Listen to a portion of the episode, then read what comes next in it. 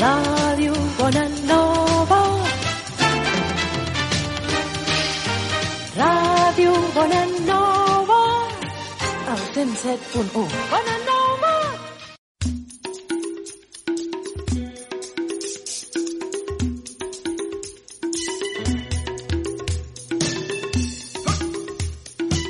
Montreal bajo cero. Con Bosco Collado.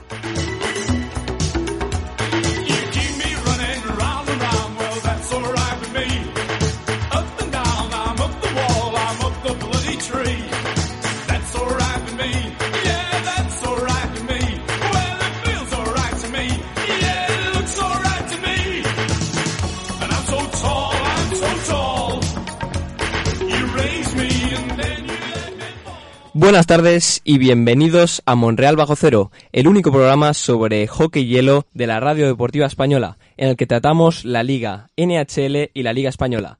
Hoy es día 5 de mayo y en este mismo día, hace 51 años, la, la leyenda Bobby Orr, una leyenda eh, entre los defensas de los Estados Unidos y de Canadá, consiguió el récord de máximos puntos eh, de un defensa en los playoffs, superando a la leyenda también Tim Horton, también muy conocido eh, por una cadena de, de restaurantes y de cafeterías de ahí de Canadá, que Tim Horton tuvo un récord que duró muchos años de 16 puntos en los playoffs y Bobby Orr en este año, en el 1970, consiguió dos asistencias en las finales contra San Luis, haciendo un total de 18 puntos y marcando su récord que después eh, de unos cuantos años se, de- em, se pudo em, c- conseguir otra vez, porque ahora la verdad es que muchos de los defensas están empezando a involucrarse mucho más en las, en las jugadas, los tiros desde la línea azul están siendo muy comunes, la mayoría de goles son de allí, eh, la mayoría de goles que también que vamos a comentar hoy van a ser de allí, uno de Matthews, eh, que tiró, eh, diría, Muzzin desde la línea azul, y, esta, esta, este crecimiento de, de como de que se involucraban los defensas hizo que este, que este récord eh, se haya ninguneado un poco, pero bueno, se ha de recordar aún la, la historia del hockey eh, en la NHL. En cuanto, a esta, en cuanto a esta liga, la verdad es que está muy encendida y eso se debe eh, a que los equipos de media tabla están luchando a muerte por esa última plaza de playoff en cada eh, división. Equipos como los Dallas Stars y los Nashville Predators en la Discover Central, eh, Calgary y Montreal eh, que están luchando por esos últimos tercer y cuarto puesto en la Scotia North con un, con un em, Calgary, ay no, perdón, con un Vancouver Canucks que ya está bastante rendido, ve que ya no puede llegar a esa cuarta plaza de playoff, que seguramente no pueda. Y finalmente con la Mass Mutual East, eh, que los Islanders consiguieron la última plaza eh, posible, la cuarta plaza, dejando a, equi- a equipos, a grandes equipos como los Rangers y los Philadelphia Flyers eh, fuera de la, de la diversión de los playoffs. En cuanto al hockey español, el club Yellow Jaca eh, consiguió este sábado, domingo 2 de mayo, la gran copa de Su Majestad el Rey, superando a un Barça en un partido muy igualado tal y como lo vimos en las finales de la Liga Española también en Jaca, porque este partido eh, que se jugó el domingo se jugó en el pabellón de Jaca y el partido acabó en un 1 a 2 a favor del equipo local. Eh, después de unos largos minutos de la, de la prórroga, los cuales los equipos, eh, bueno, el equipo de Aragón pudo aprovechar y con el gol de Adrián Betrán se programaron cam- campeones de la Copa del Rey. Empezamos con los partidos de la NHL, empezaremos con el New York Rangers contra los New York Islanders, el derby neoyorquino, y un derby muy especial porque con esta victoria de los Islanders eh, de 3 a 0, eh, consiguieron eh, meterse en esa última plaza de playoff. Así pues, empezamos con el primer partido de NHL.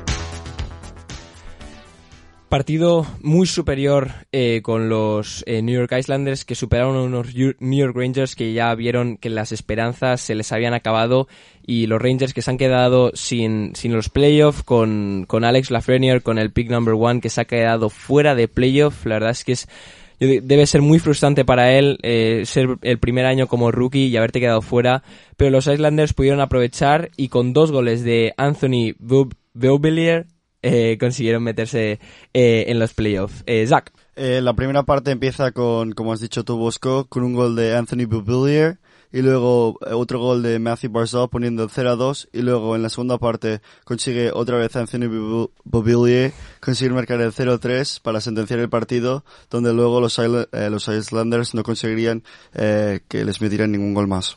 Barzal, un jugador muy rápido, hizo una jugada eh, en la que básicamente empezó en la, en la línea azul, en su único gol, en la, en la línea azul propia, y que después hizo una carrera, porque es uno de, lo- de los, de los jugadores más rápidos de la NHL, y consiguió superar los defensas y hacer un, un tiro de, de, de backhand, que la verdad es que lo hizo rapidísimo y dejó que Shesterkin, un portero, el portero de los Rangers, que la verdad es que jugó muy bien, a pesar de que le metiesen... Jugó Georgiev. Eh, ah, Georgiev. Sí, sí. eh, ah, con no, perdón. Shesterkin jugó en el partido anterior eh, que se jugó hace, creo que el, en- hace dos días, el 29 de mayo, y jugó Georgiev. Sí, sí, jugó Georgiev y hizo un 88% de paradas. Ah, pues la verdad es que se comió esa un poco. Sí, un poco, la verdad.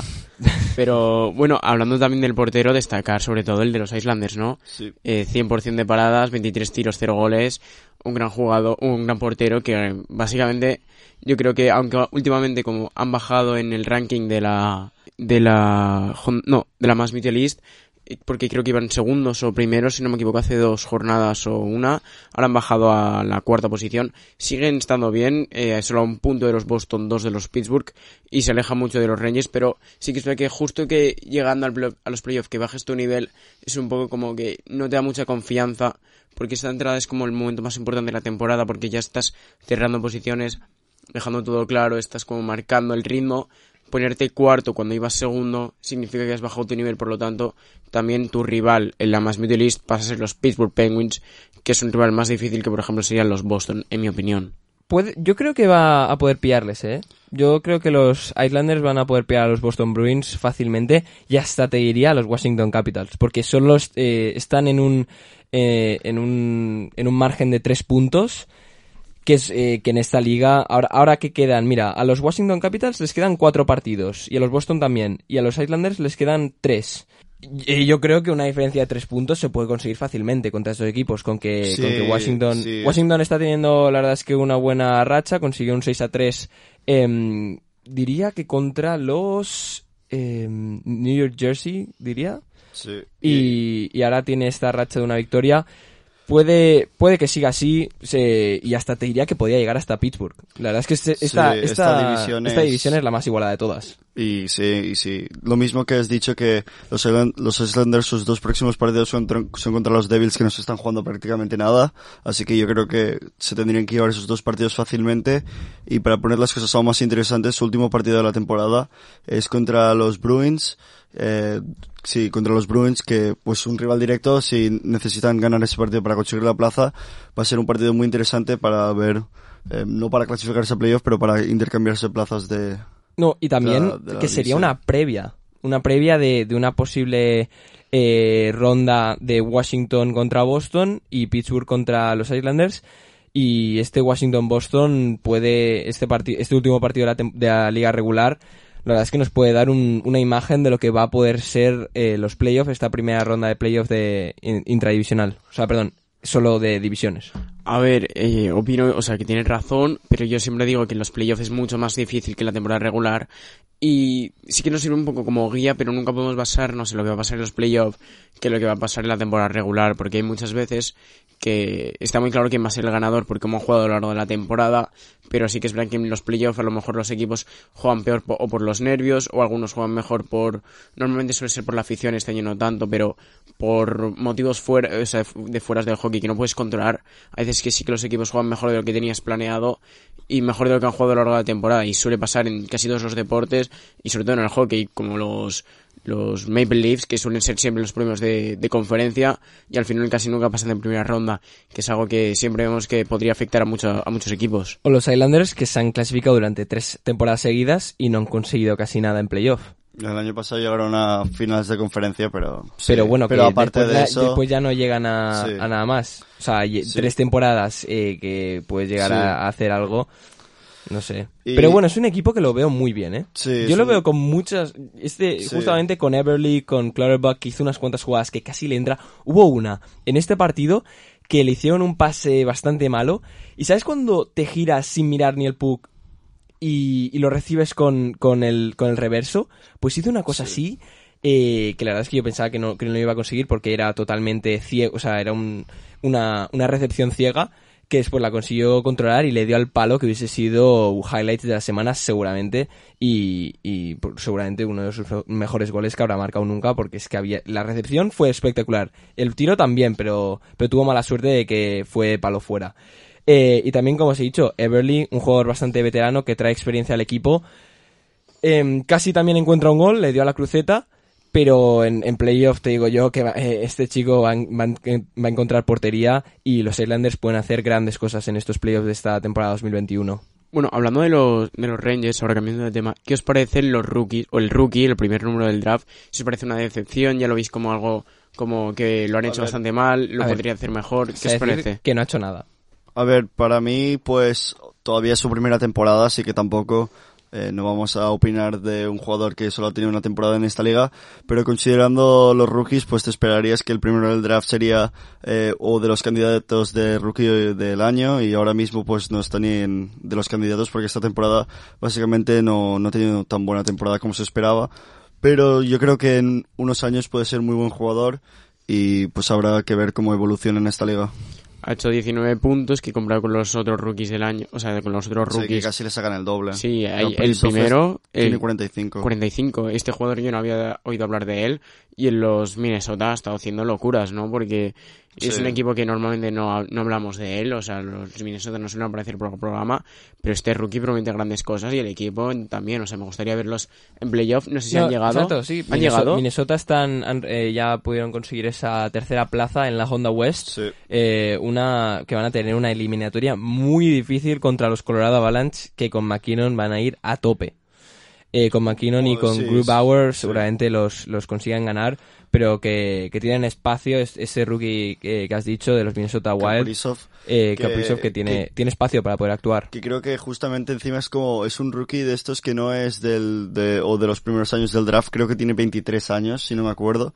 Es uno de estos jugadores que creo que viene de, de la KHL que, pues, eh, ha decidido ahora ir a la NHL y ahora, pues, eh, está demostrando todo su nivel aquí en los Minnesota. Bueno, y otro gran rookie sería Jason Robertson, ¿no? Con 42 puntos de los Dallas, Sí. también jugando muy bien, este con 21 años, jovencito. Sí. Eh, la Fernier tiene 19, aún podemos esperar más de él, pero estos dos rookies son los que están dominando la liga, porque creo que le sacan 20 puntos al tercero Sí. o algo así, o sea, están dominando completamente la liga. Eh, grandes jugadores, eh, es- espero ver mucho más de ellos porque prometen grandes cosas estos dos jugadores. Y espero también el año que viene ver mejores a los Rangers porque este año se espera que hicieran algo más, llegar a playoff con el pick número uno Sí. del draft. Y con Capo Caco, que, que fue uno de los mejores Sí. jugadores. Eh, bueno, una de las Pero, razones ver, por las que ver, Finlandia ganó sí. el Mundial. Y, Sí. y la verdad es que no hemos visto mucho de ellos. Yo, Sí, yo la verdad es que no estoy muy satisfecho con el trabajo que han hecho los rookies de los Rangers. Pero vamos a ver también, este año vuelven a tener otra opción a ser eh, de los primeros picks del draft, a ver si lo vuelven a conseguir. Y yo creo que si este año lo consiguen y no les saque- sale un rookie de que el primer año lo haga muy bien, pues yo creo que ya va a ser un poco decepción. Pero yo creo que tiene un muy buen futuro, ya que con todos estos draft picks que han conseguido a lo largo de estos años, yo creo que tienen muy buenas posibilidades de, de que estos jugadores evolucionen en grandes estrellas. Vale, pues así cerramos este eh, derby neoyorquino. Ahora vamos a saltar al siguiente partido. Vamos al norte, a nuestra división favorita, la Scotia North, eh, con los Oilers contra los Vancouver Canucks. eh, un partido muy favorable hacia, hacia el al equipo básicamente favorito, los Edmonton Oilers, que también otro partido en el que un equipo consigue esa plaza de playoff. Eh, ahora los, eh, los Edmonton Oilers se encuentran em, segundos con 66 puntos en la Scotia North y con Winnipeg y Montreal debajo que seguramente no los pillen pero que aún no han confirmado su, su plaza. El, eh, el partido al final acabó en un 5-3 a favor de los Edmonton Oilers. Oilers, eh, equipo visitante que visitó a los Vancouver eh, Canucks. Zach. Eh, empieza la primera parte con Jesse Puljujarvi con su gol número 13 de la temporada, pero luego Nate Smith, el defensa de los Canucks, consigue empatar a 1-1. Pero luego en la segunda parte, eh, pues los Oilers se consiguen ya prácticamente llevar el partido con goles de Tyson Berry, Connor McDavid, pero luego recorta un poco JT Miller, pero luego Dominic Cahoon consigue marcar el 4-2.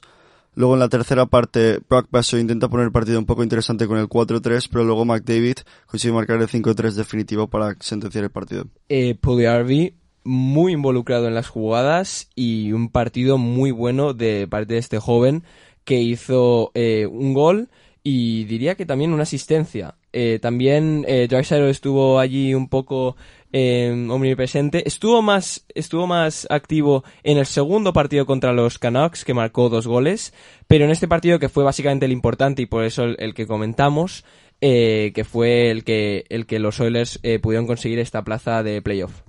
Eh, quería comentar hablando de los playoffs la diferencia que hay ahora mismo entre Winnipeg y Edmonton, que es algo que comentamos hace tiempo, que estaban muy igualados, que no sabíamos cuál, cuál iba a superar a quién, Sí, pero y ahora ya se ahora- diferencian de... Pero porque justamente. Winnipeg, mira, tiene una racha de siete partidos seguidos perdidos, que eso les ha, ha conseguido pues bajar mucho porque tenían posibilidades de quedar primero de la división y ahora pues Están peleando por el están cuarto peleando puesto. por el cuarto Bueno, puesto. tercero. Yo creo que se van a acabar clasificando, pero se tienen que poner las pilas porque eh, primero no puedes entrar con esta dinámica en un playoff eh, así igual de perder tantos partidos seguidos y encima también a este paso si no ganan pues si los, eh, los Flames y Montreal se ponen las pilas podrían adelantarlos y todo.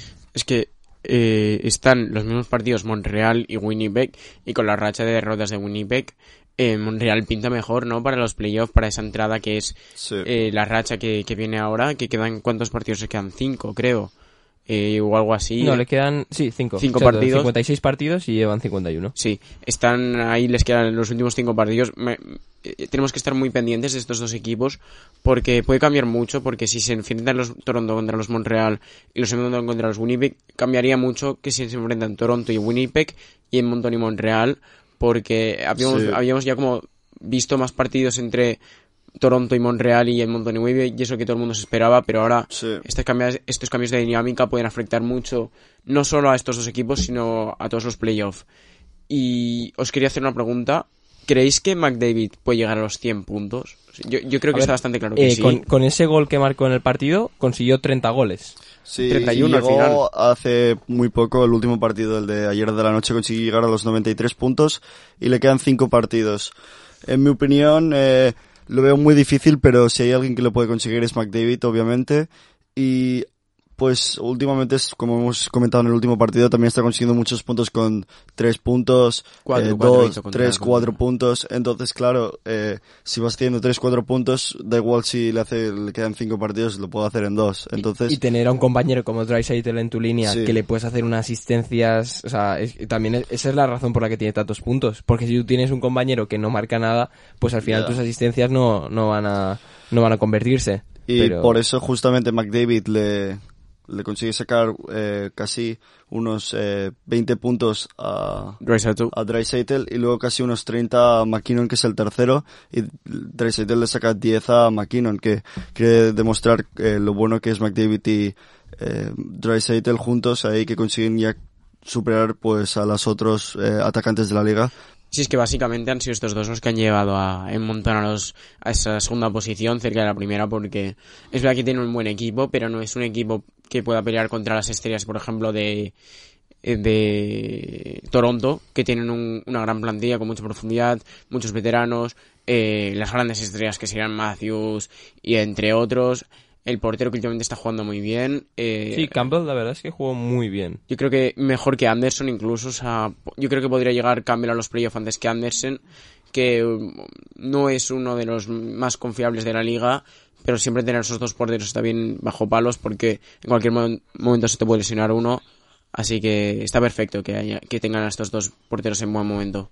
Y hablando del partido eh, y también de porteros, eh, vi a Holtby muy débil. Lo vi que se comió un montón de goles. El, el primero de McDavid eh, se lo comió totalmente. O sea, es que fue un, un- nada, le, se, se le escurrió por, eh, por el antebrazo y, y eso es algo que seguramente en los Capitals eh, pararía, que pero que ahora con este equipo que tiene, eh, que es, en el que está ahora, que son los Vancouver Canucks, Sí. eh, la verdad es que se está comiendo una de goles. Y también los goles eran difíciles de parar, eh, porque hubo unos cuantos tiki-takas de, de las de líneas de, de, de McDavid y de Pugliarvi que eran bastante imparables. Y también el gol de Brock Besser es que e- era un empty net que hicieron a falta de 3 minutos 27. O sea, sacaron el portero Sí. Pronto. muy pronto, eh, que, que iban a eh, 4-2. Pero también si tú tienes que marcar dos goles, pues eh, también tienes que sacar el portero muy pronto, como lo han Sí. hecho. Porque aparte fue... tampoco pierdes Eh. nada. En, en- si pierdes 5-3 es lo mismo que pierdes... eh, 4-3. Sí, 4-3, ¿sabes? Y lo sacaron antes de sacar el face-off en la, en la zona de ataque. Eh, fueron ya los seis jugadores eh, directamente al saque, con- eh, consiguieron el saque y, y Brock Besser eh, hizo un tiraco al, al, eh, que pudo ganar a, a Koskinen, diría que estaba en, portería. Em, sí, ¿no? Koskinen. Sí, sí, Koskinen. Y que le pudo ganar, pero que eh, otro partido bueno de- del portero de los Edmonton Oilers. Bueno, 87% está bien, pero no es bueno del todo, porque un bueno sería un 90%. 87 está por encima de la media, por encima de lo que se... Bueno, no de la media, pero por encima de lo que se esperaba de este portero, que esta temporada no ha hecho... O sea, sí en las estadísticas ha jugado muy bien, pero no se, no se la ha visto muy firme en portería. Sí, si pero entiendes. comparado, mira, tienen el mismo porcentaje de Koskinen y Holtby, pero yo vi que Holtby jugó mucho peor Sí. que Koskinen. Es que es algo que hay tiros que, que son muy fáciles de parar y los Edmonton, que es un equipo que siempre tira mucho, pues al fin y al cabo eh, puede sacar con un, con un buen porcentaje a pesar de haber jugado mal, porque es lo que vimos que pasó a Holby y Koskinen acabó con un mal porcentaje a pesar de haber jugado bien dentro de lo que cabe. Sí, y con esto, el portero también que estamos hablando de Anderson, la pelea de Anderson contra Campbell, eh, yo no sé quién va a jugar en playoff, la verdad. Porque es que ahora, esta temporada se están viendo muchos eh, porteros suplentes jugando como titulares, mucho rato. Eh, Shesterkin eh, creo que era el, no, no sé cuál era el Wow, segundo de los, de, es de que los, de en los los Rangers. Rangers. es como que Sí, no, no había ni primero ni segundo, es como que se iban alternando Claro, de- es que del momento quién juega mejor. Ahora se van alternando todo el pero, rato. pero lo mismo con los con los Capitals, por ejemplo, que tenían a Samsonov. Samsonov, que es el titular, pero juega mucho Vanacek también, entonces sí. tienen la misma situación de quién va a jugar en los playoffs. Y el portero de, de los de los eh, Canadiens, eh, que es eh, que sería el que ju- eh, jugaría Price, eh, pero Jake Allen. juega eh, Allen también. Eh, pues queréis añadir algo más a esta Scotia North, que la verdad es que ahora con estas dos plazas de playoff disponible, eh, Calgary no creo que llegue. No, yo creo que tampoco. Es muy difícil. Diez Eh, puntos. Siete partidos perdidos seguidos de Winnipeg. Yo creo que van a poder corregir antes de que supere los 10 partidos seguidos, ¿eh? Y Ottawa ha remontado a bastante a lo largo de la temporada. O sea, ya lleva 45 puntos y ha superado a Vancouver, que lleva menos partidos, pero se acerca mucho a Calgary y es algo que no esperamos al principio de la temporada, que lo vimos el peor de la liga, de toda la liga, y ahora ya va remontando, va jugando mejor que, por ejemplo, los Buffalo, los New Jersey. Es un equipo que a lo largo de la temporada ha ido mostrando un poco de progresión y esto sobre todo le viene bien con el rookie que tienen, que es uno bastante bueno, y ver que tu equipo no es el peor de la liga te ayuda también mucho moralmente. Sí, pero lo que pasa es que ya Ottawa tiene los brazos eh, abajo porque ya, ya no pueden obviamente, conseguir. pero- Tienen 45 puntos y necesitarían 12 para conseguir esa plaza si Monreal no ganase ninguno de los 5 partidos que tienen. Eh, que ahora están con 57 puntos, esos 12, eh, esos 12 puntos eh, no se pueden conseguir. Es que tendrían que ganarlo todo, Con los y- cuatro partidos. No, es que con cuatro partidos solo puedes conseguir 8 puntos. Ah, les quedan cuatro. Sí, Ah, a pues no Ottawa llegan. les quedan cuatro y, y solo puedes conseguir ocho puntos y ya, ya están fuera. Ahora hasta te diría que, que, que perdiesen para conseguir eso, Sí, esos, el, eh, sí, esos el drafts. pick del draft. Bueno, Vancouver lo está haciendo. Ahora lleva una racha de seis derrotas seguidas. No sé quién es Sí. peor, eh, Winnipeg que está tercero con siete o Vancouver. Sí. Pero bueno, así acabamos eh, la Scotia North. Eh, vamos a ver, estamos muy emocionados por ese por esos playoffs que se van a venir. La, la verdad es que la fase de Toronto-Monreal va a ser muy emocionante. Eh, sobre todo porque Toronto, vale, sí, está primero y Monreal cuarto, pero es que ahí puede pasar cualquier cosa. Sí. Y con Cole Caulfield, bueno, ahora revisaremos después de esta pausa musical que vamos a hacer muy, eh, muy breve, eh, comentaremos el partido de Monreal eh, contra Toronto, eh, el partido en el que Cole Caulfield marcó su segundo gol en la NHL en, en tres partidos que ha jugado. Eh, su segundo gol en la NHL y su segundo gol en overtime. Porque los dos que ha marcado este rookie han sido ambos en overtime. Eh, que la verdad es que te debes dejar, te debes quedar bastante a gusto después de haber eh, hecho que tu equipo eh, ganase con esos dos goles tuyos en overtime. Eh, ahora vamos a hacer una pequeña pausa musical y después volveremos con los partidos de los Dallas Stars contra los Flori- Florida Panthers. Los Dallas Stars que se están durmiendo un poquito en esa, en esa división central, diría, en la, en la Discover Central. Y los Toronto Maple Leafs también contra los Canadiens que están ahí básicamente haciendo la previa de los playoffs. Pausa musical.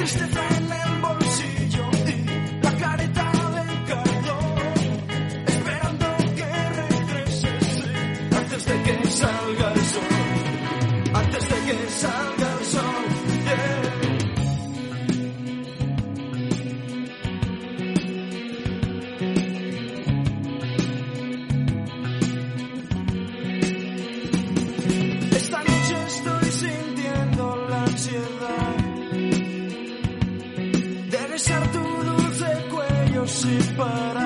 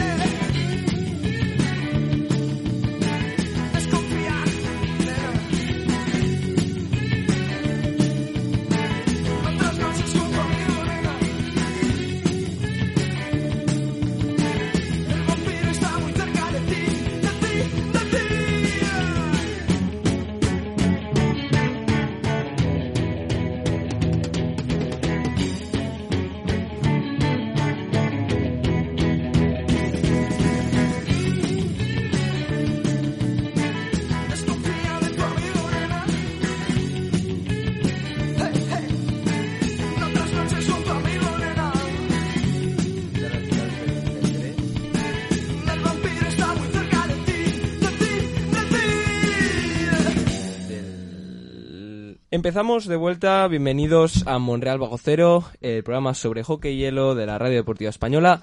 Eh, como les he dicho, ahora hemos vuelto eh, con estos dos partidos que quedan de la NHL, primero con los Dallas Stars contra los Florida Panthers y después los Toronto Maple Leafs contra los Montreal Canadiens. Les recordamos que nos pueden llamar si tienen alguna duda sobre este deporte y sobre la NHL o la Liga Española en el 93 202 34 36 eh, para la gente que nos está viendo en Twitch también lo pueden tener eh, por aquí abajo. Tenemos todas nuestras, em, todos nuestros datos, el Facebook eh, y el número. al que pueden consultar cualquier pregunta, les responderemos cuanto antes posible. Ahora empezamos con este tercer partido del NHL. Nos trasladamos a la Discover Central con los Dallas Stars y los Florida Panthers.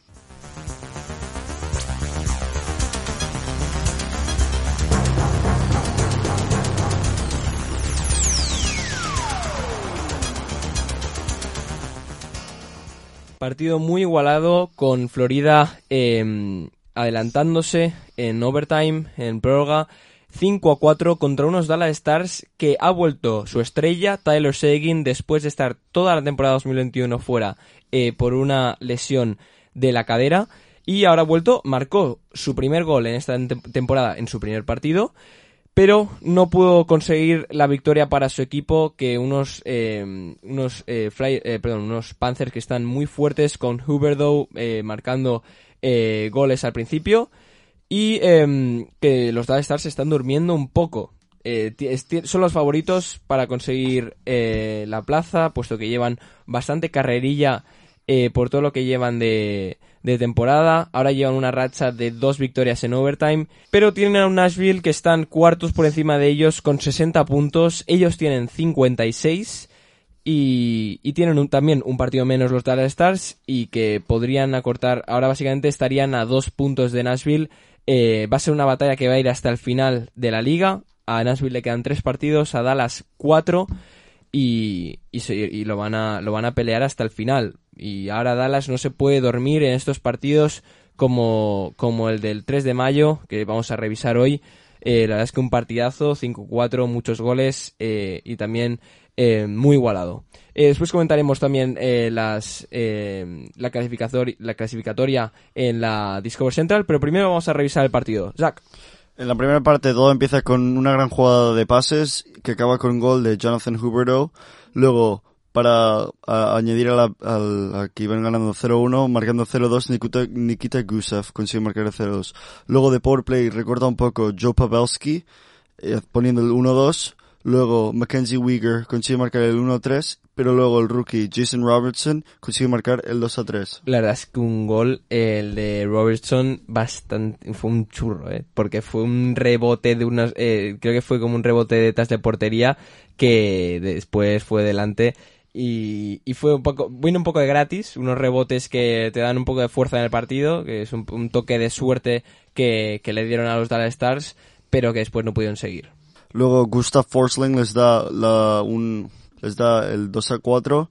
Luego Joel Kiviranta, que fue una de las estrellas del playoff de el año pasado de los Stars, consigue marcar el 3 a 4. Y luego el que viene de volver de su lesión, Taylor Sagan, marcando su primer gol de la temporada, consigue empatar el partido para dar, eh, para llevar el partido a prórroga, donde para mala suerte de los Stars, Alexander Barkov, con su gol número 26 de power play, consigue marcar el gol que consigue ganar el partido para los Panthers. eh, previo a este gol de Barkov, Kudobin salvó a los Stars de una forma que, que no se lo imaginan. O sea, ya eh, era inminente esta, este gol de Barkov, eh, que Kudobin les, les dio un aviso a, su equipo de campo, eh, pero que después se volvieron a dormir y, y no puedes hacer, no, no puedes hacer una expulsión en, eh, en overtime porque se- eh, les recordamos que las expulsiones no juegan, porque el overtime se juega 3 contra 3, para la gente que no lo sepa, eh, porque como ya se está buscando este gol para cerrar el partido, eh, se, se quitan dos jugadores de las alineaciones de cada equipo para así abrir el hielo y que haya muchísimas más posibilidades. Suelen haber en, en- los overtime suelen haber dos contra uno, eh, hasta uno contra el portero, que suele ser lo que pasa, y por eso el overtime al ser tan corto, aún así, aunque sea corto, se suele acabar en overtime a veces se va a los penaltis, pero muy pocas veces se va a los penaltis y se suele acabar en la prórroga. Eh, como se abre tanto el hielo, suele ser 3 contra 3. eh, en overtime es 5 contra... O sea, perdón, en los playoffs es 5 contra 5, pero en la liga regular es 3 contra 3. Y cuando expulsan a un jugador de un equipo, no es 3 contra 2, es 4 contra 3. 4 teniendo el equipo eh, al que no le han expulsado y 3 teniendo el equipo que está en minoría por el jugador eh, que ha hecho la falta. Eh, y claro, esto abre un montón de, de espacios. Sueles- estos power plays se suelen jugar eh, en rombo, que, que, da- que tiene dos, dos, eh, dos jugadores que pueden tener el pase de primeras. eh, y uno delante que suele ser el que la deflecciona y que, y que cambia la, la dirección del, del puck para así marcar ese gol. Pero bueno, el de Alexander Barkov fue, fue directo. Un escuadrón, por ejemplo. Hablando de, de Kudobin, ha hecho un 70 y- 73%, que es creo de los peores de la liga o de los peores que hace mucho que no vemos un porcentaje tan bajo. Y yo creo que el que ha salvado los Dallas Stars o el que lo hubiera salvado ha sido Ottinger o Ottinger, que es un portero que lo ha hecho muy bien en este partido, parando 27 de 28 tiros. No, pero también Bishop eh, sigue en los Dallas, ¿no? Stars. Sí, pero supongo que sigue lesionado de los playoffs del año pasado. Sí, pero es eh, la verdad es que, o sea, Kudobin a mí me pareció que hizo un gran partido porque es eso, lo salvo, pero como dices tú, Nico, la verdad es que el porcentaje no fue no fue de los mejores. Sí, que les podría costar ese punto justamente porque les hubiera ido muy bien a los Stars conseguir dos puntos en ese partido. eh, por- porque ahora mismo cualquier punto para ellos les sirve para conseguir esa, esa última plaza de playoff que se están jugando contra Nashville, que también todavía, aunque sea muy difícil, los Blackhawks con, con ganar todos los partidos... Ah, no, sí, es matemática imposible. Ya creo. fuera. Ya está fuera los Blackhawks. Sí, sí, entonces, ahora es la pelea. Mm. eh, sí, entonces es entre estos dos que, a ver, no sé si se juegan, qué partidos les quedan a cada uno, pero si les tocan partidos que son contra los, eh, que son mutuos, que se juegan los Nashville contra los Dallas, serán partidos muy importantes y muy claves para esa plaza. Y cada equipo va a tener que intentar ganar los partidos que les quedan porque, por ejemplo, hoy Dallas juega contra Tampa Bay, que es un rival muy difícil, que le ha costado bastante ganar durante esta temporada, a ver si consiguen ganar eh, esos partidos para conseguir eh, clasificarse a playoff. Y de lo que he visto aquí, los Stars, eh, los Predators, les toca jugar contra Carolina los, sus últimos dos partidos de la temporada, que considerando que van los primeros de la división, eh, serán partidos muy difíciles que les podría dar eh, las opciones para los Stars adelantarlos eh, si consiguen eh, aprovechar sus partidos ya que lo más probable es que los Hurricanes consigan ganar a los eh, a los Predators.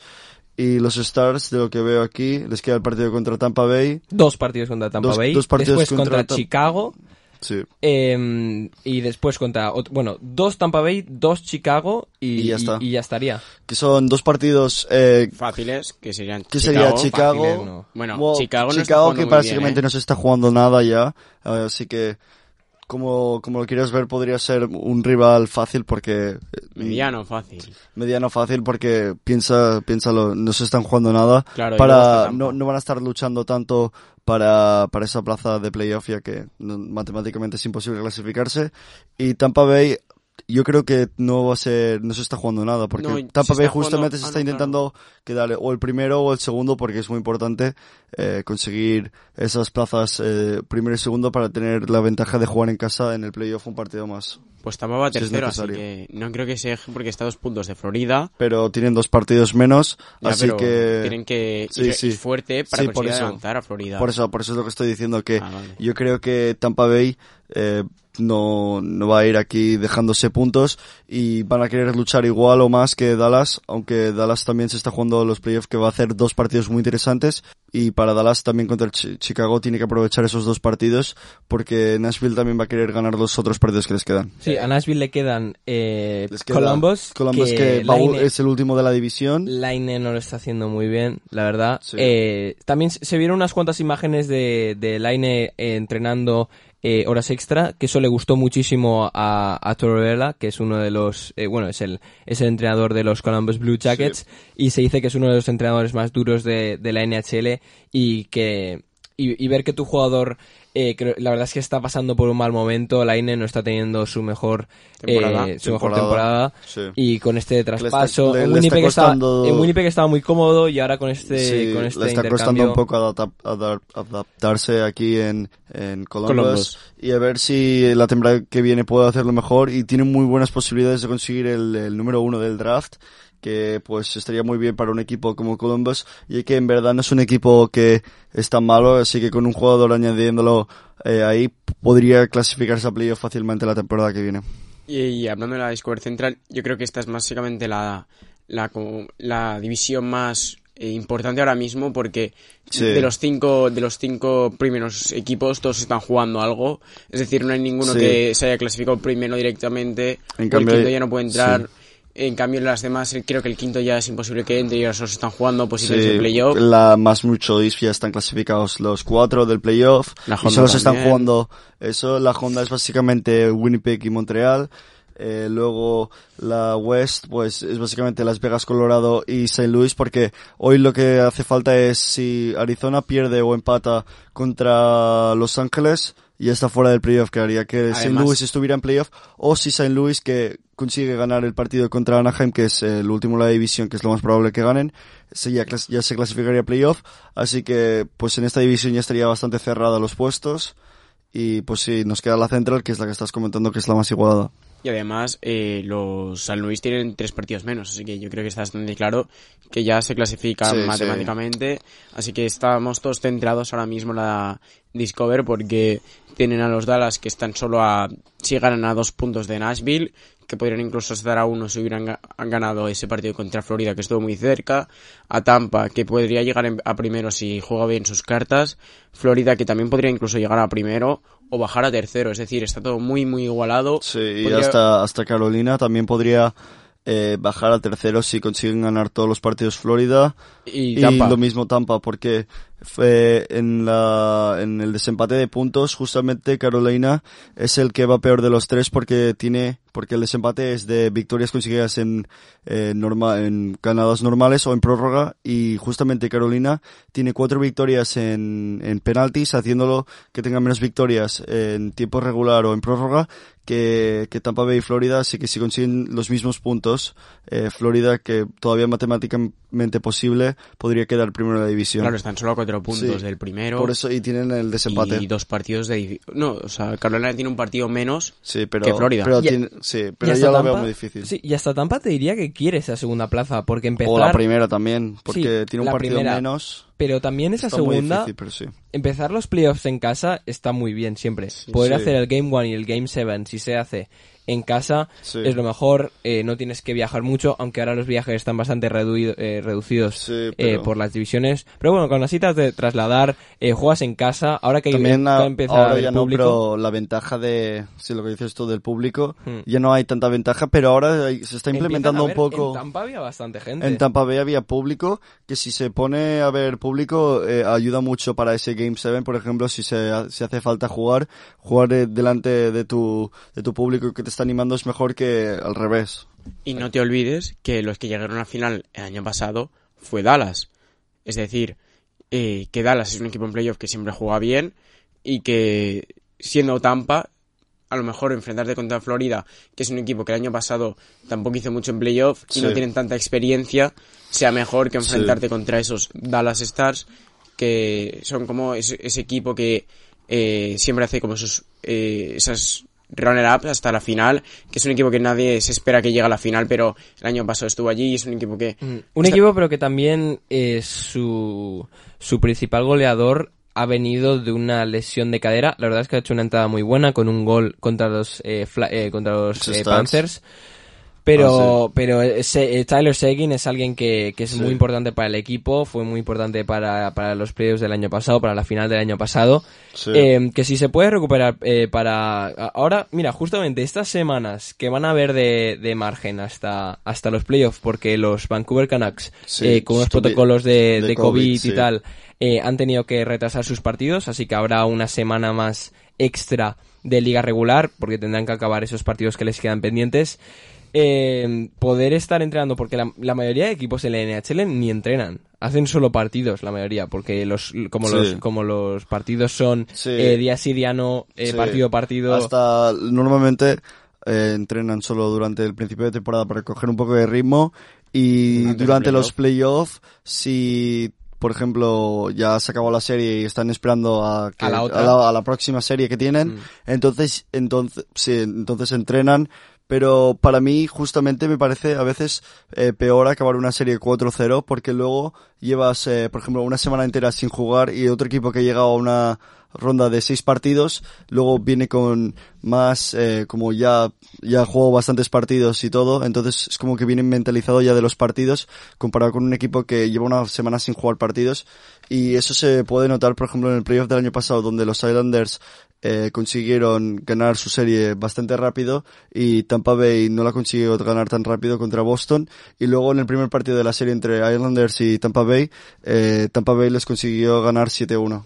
De- sí, muy- Entonces- muy, desigualado.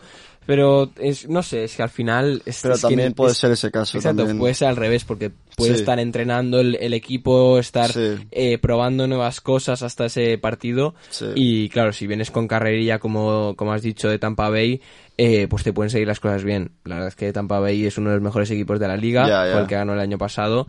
Y pues no es de extrañar que, que de repente haga estos partidos magníficos. Eh, pero es un, es un equipo que va a intentar conseguir esa segunda plaza y hasta te diría la primera Sí. contra Carolina.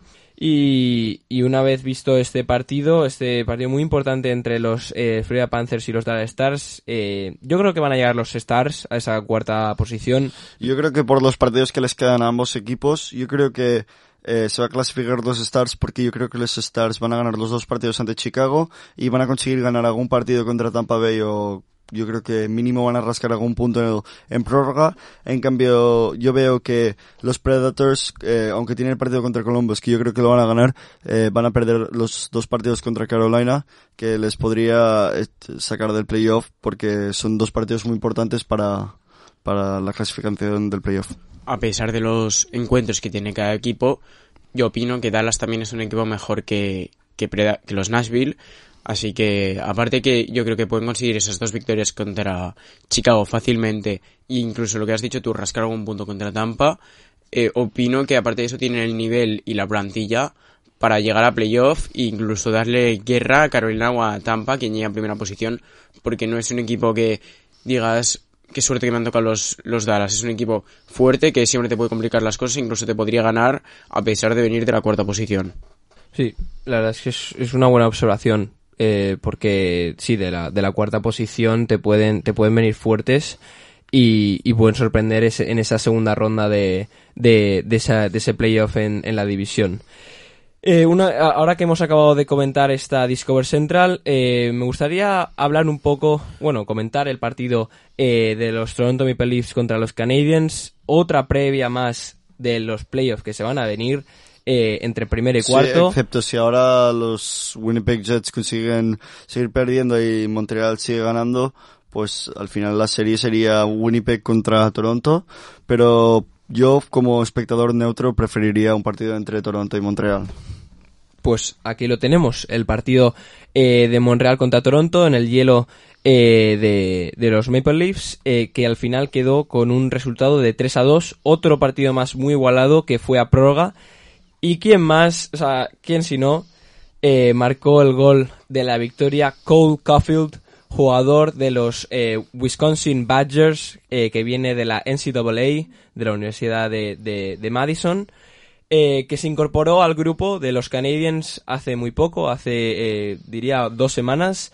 De momento, hasta este partido, este era su, su tercer partido que había jugado hasta entonces, y, y ha conseguido meter dos goles, dos de los cuales En han overtime. sido en overtime, en, en prórroga. Eh, y como he dicho antes, dar a tu equipo de- eh, dos goles de la victoria eh, debe sentir muy bien. Em, también eh, Toffoli, que está marcando mucho, ya lleva 28 goles esta temporada. La verdad es que los Canadiens están haciendo muy buenos movimientos en cuanto a, a movimientos, o sea, entre cuando el- en, los en los intercambios y cuando están llamando a jugadores, eh, tanto Toffoli eh, como Caulfield han sido unas muy buenas selecciones eh, del equipo canadiense. Zach.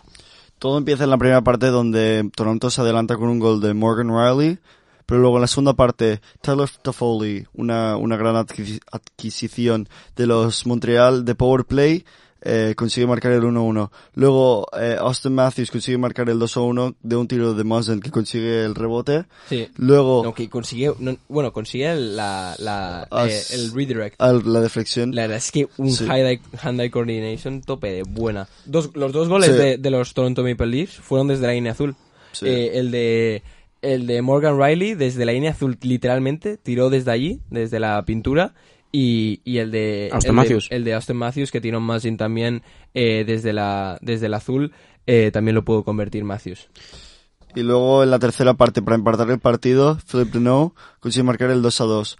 Y luego, Cole Caulfield, como hemos comentado antes, consigue marcar el gol de prórroga, consiguiendo su segundo gol de la temporada y de su carrera, consiguiendo ganar el partido. Y un dato curioso que vi el otro día es que justamente Cole Caulfield tiene eh, los mismos eh, goles en prórroga que Gretzky, eh, que es eso algo que una cosa que me sorprendió que el máximo goleador de la historia de la NHL solo tiene dos goles en la prórroga. Eh, Bueno, exacto, como has dicho, una, bueno, la- el día de los mejores de la historia, el, el mejor, El de, mejor la de la historia. el mejor de la historia. Es que me sorprende mucho que solo Sí, haya sí. marcado dos goles en lo, tuve que buscar como dos o tres veces porque no, no me lo acabía, no me lo acababa de creer. Sí, es que la verdad no es muy creíble que Sí, Gretzky, sí. que es el referente del hockey, solo lleve dos goles en prórroga. Wayne Gretzky ha conseguido 2.857 puntos en la NHL.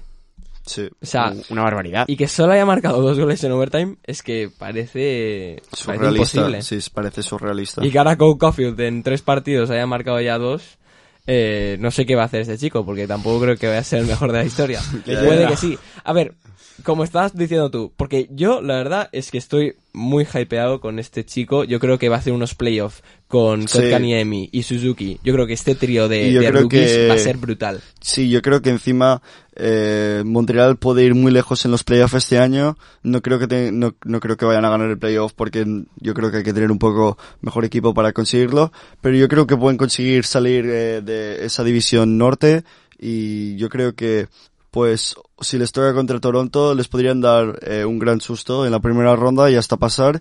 Y si les toca eh, que les toca jugar contra los Oilers, que ahora podría ser bastante probable ya que los Jets están perdiendo bastante, yo creo que también sería una serie bastante interesante que yo creo que se podrían llevar ambos y sería una, una serie muy interesante ya que un equipo tiene a McDavid, pero el otro equipo es como un equipo joven, rápido que también pues lucha mucho, entonces sería una serie bastante interesante. Eh, yo creo que lo que hemos hablado a lo largo de, de todo el programa es que nunca se puede desconfiar de los Canadiens, que incluso durante un tiempo creo que primeros o segundos de la, de la conferencia. Y yo creo que lo que le va a pasar a los Toronto a lo mejor es que, como son los primeros y los cuartos, van a infravalorar a sus rivales, que son estos Sí. eh, Toron- no, eh, Canadiens Sí. que es un gran equipo, que es un equipo, como has dicho, muy como eh, estrellas, pero es más bien, o sea, estrellas jóvenes, y es como muy un, un, equipo basado en no hay ninguna estrella, todos juegan muy bien, Sí. jugamos a nuestro hockey, no hay nadie que destaque como en, en Edmonton, eh, McDavid, y. Aquí es más bien un equipo, son una piña, básicamente todos pueden marcar algún gol. Eh, Kofi, por ejemplo, ha llegado y ha marcado dos goles, a lo mejor es Toffoli, a lo mejor es Suzuki. Allen, que está jugando muy Claro, bien. Allen sí, también. Allen, sí. y al principio de la temporada Petrie. Todos estos grandes jugadores que se acumulan en este equipo pueden dar siempre la sorpresa. Porque yo creo que incluso podrían llegar a pasar porque los, los eh, Maple Leafs tienen esta mala suerte de no conseguir pasar de primera ronda. Y, y sería una decepción que este año pasara lo mismo porque han hecho una gran temporada, siempre aguantando esa primera posición y con Aston Matthews y con Campbell jugando muy bien últimamente. No creo que pase, pero no, no desconfío que podría pasar.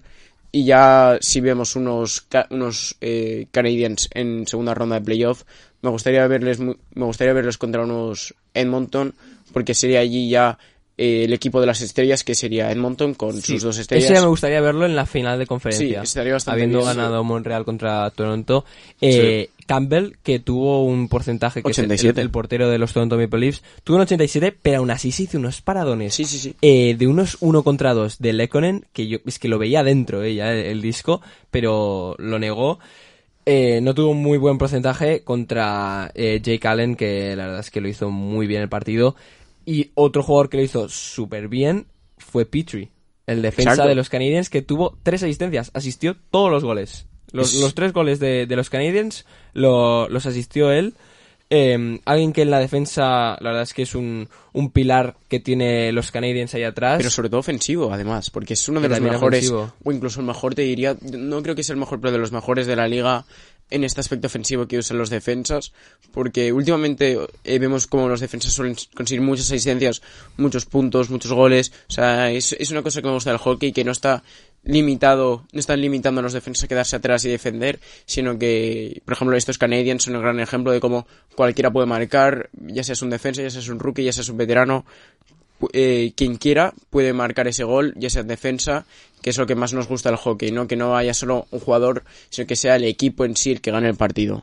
y un defensa que destaca mucho eh, porque eh, ha marcado en 51 partidos 12 goles, ha hecho 28 asistencias, que suma un total de 40 puntos, y me ha sorprendido ver que solo han expulsado die- o sea, 16 minutos. Es muy poco considerando los 50 partidos que En han jugado. 51 partidos es Sí. muy poco un defensa que está muchísimo en el hielo, que ha estado en todos los overtimes. Sí. Eh, es Claro. sorprendente, porque también está haciendo un muy buen trabajo defensivo, aparte de ofensivo. Sí. ¿Y tú quieres añadir algo más sobre los porteros, Nico?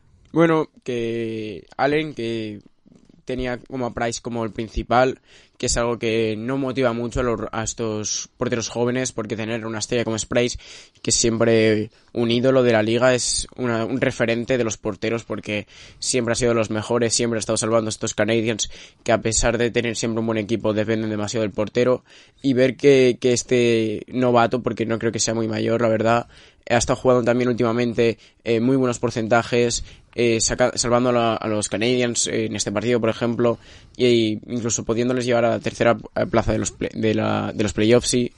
Eh, es algo que motiva mucho a este equipo porque saber que tienes a dos pilares defensivos en tu portería es algo que motiva a cualquiera y te da libertad para subir ataques sin miedo a que pueda pasar en la defensa porque sabes que siempre tienes ese portero que va a meter el palo, va a meter esa guarda para parar ese último tiro. Y encima Jake Allen, que lo consiguieron adquirir de los St. Louis Blues, que si no recuerdo mal, por, por prácticamente nada, por una ronda número 5 del draft o algo así, que pues le ha salido muy bien a Montreal, ya que pues tienen un portero suplente muy bueno, que si hace falta entrar para eh, sustituir a Price, les viene muy bien. Sí, es lo que he dicho. La verdad es que los intercambios de Montreal han sido muy buenos. Toffoli también. Eh, Toffoli, eh, Caulfield, bueno, Caulfield, Bueno, Caulfield no, no es intercambio. o sea, draft, no es pero intercambio, sí. pero es, o sea, Fichaje. es como que lo han Eh, fichaje. Sí, lo- Kotkaniemi lo mismo. Eh, Kotkaniemi, eh, también eh, Galchenyuk, que se han, se, se han deshecho de él, que ahora Sí. está en los Toronto Maple Leafs. Imagínate que ahora eh, Sí. los Canadiens ganan contra los Toronto Maple Leafs. Galchenyuk que ha estado tantas revés que- temporadas. Sí. Ya, o al revés, que, que Galchenyuk consigue marcar algún Sí, gol Sería así. un poco de traidor. Sí, sería un poco de traidor, sí. Eh, pues así cerramos la, la NHL. Eh, la temporada, perdón, la, la temporada que viene no. Eh, la semana que viene eh, seguramente también eh, comentemos los partidos que quedan. Eh, la siguiente seguramente no, porque habrá muy pocos partidos, solo se comentarán Pero- eh, los de sí, Vancouver, podemos y ya hacer, Calgary. Sí, pero podemos ya empezar a hacer Predicciones. predicciones, de, Claro, también. de los playoffs porque, Sí, por supuesto. porque, porque Vancouver y Calgary yo creo que con los tres partidos que les quedan ya no, ya no tendrán posibilidades de entrar en playoff, así que yo creo que a ese punto ya podríamos hacer predicciones. De, Exacto, de- de exactos, exactos, los porque playoffs. yo creo que esos tres partidos no van a influir en, en los eh, sí, en- para las, eh, las posi- Posiciones. las posiciones de playoff. Eh, felicitar también al, al Club Hielo Jaca eh, por esa victoria eh, de la Copa del Rey allí en, en, en bueno, en, en Sí, la ciudad de Aragón. Sí. Eh, que la verdad es que es sorprendente, ¿eh? Eh, que, que se que, Sí, que un bueno. equipo, o sea, que un- una ciudad tan pequeña haya Sí. saque tantos jugadores, porque el Barça Sí, tiene mu- muchos jugadores, muchos jugadores de- que vienen de, de Jaca, O sí. sea, es un, es un, es una cantera que crea jugadores y que la verdad es que hay un montón por España. Eh, Pablo Muñoz también diría que, que salió de, de Jaca.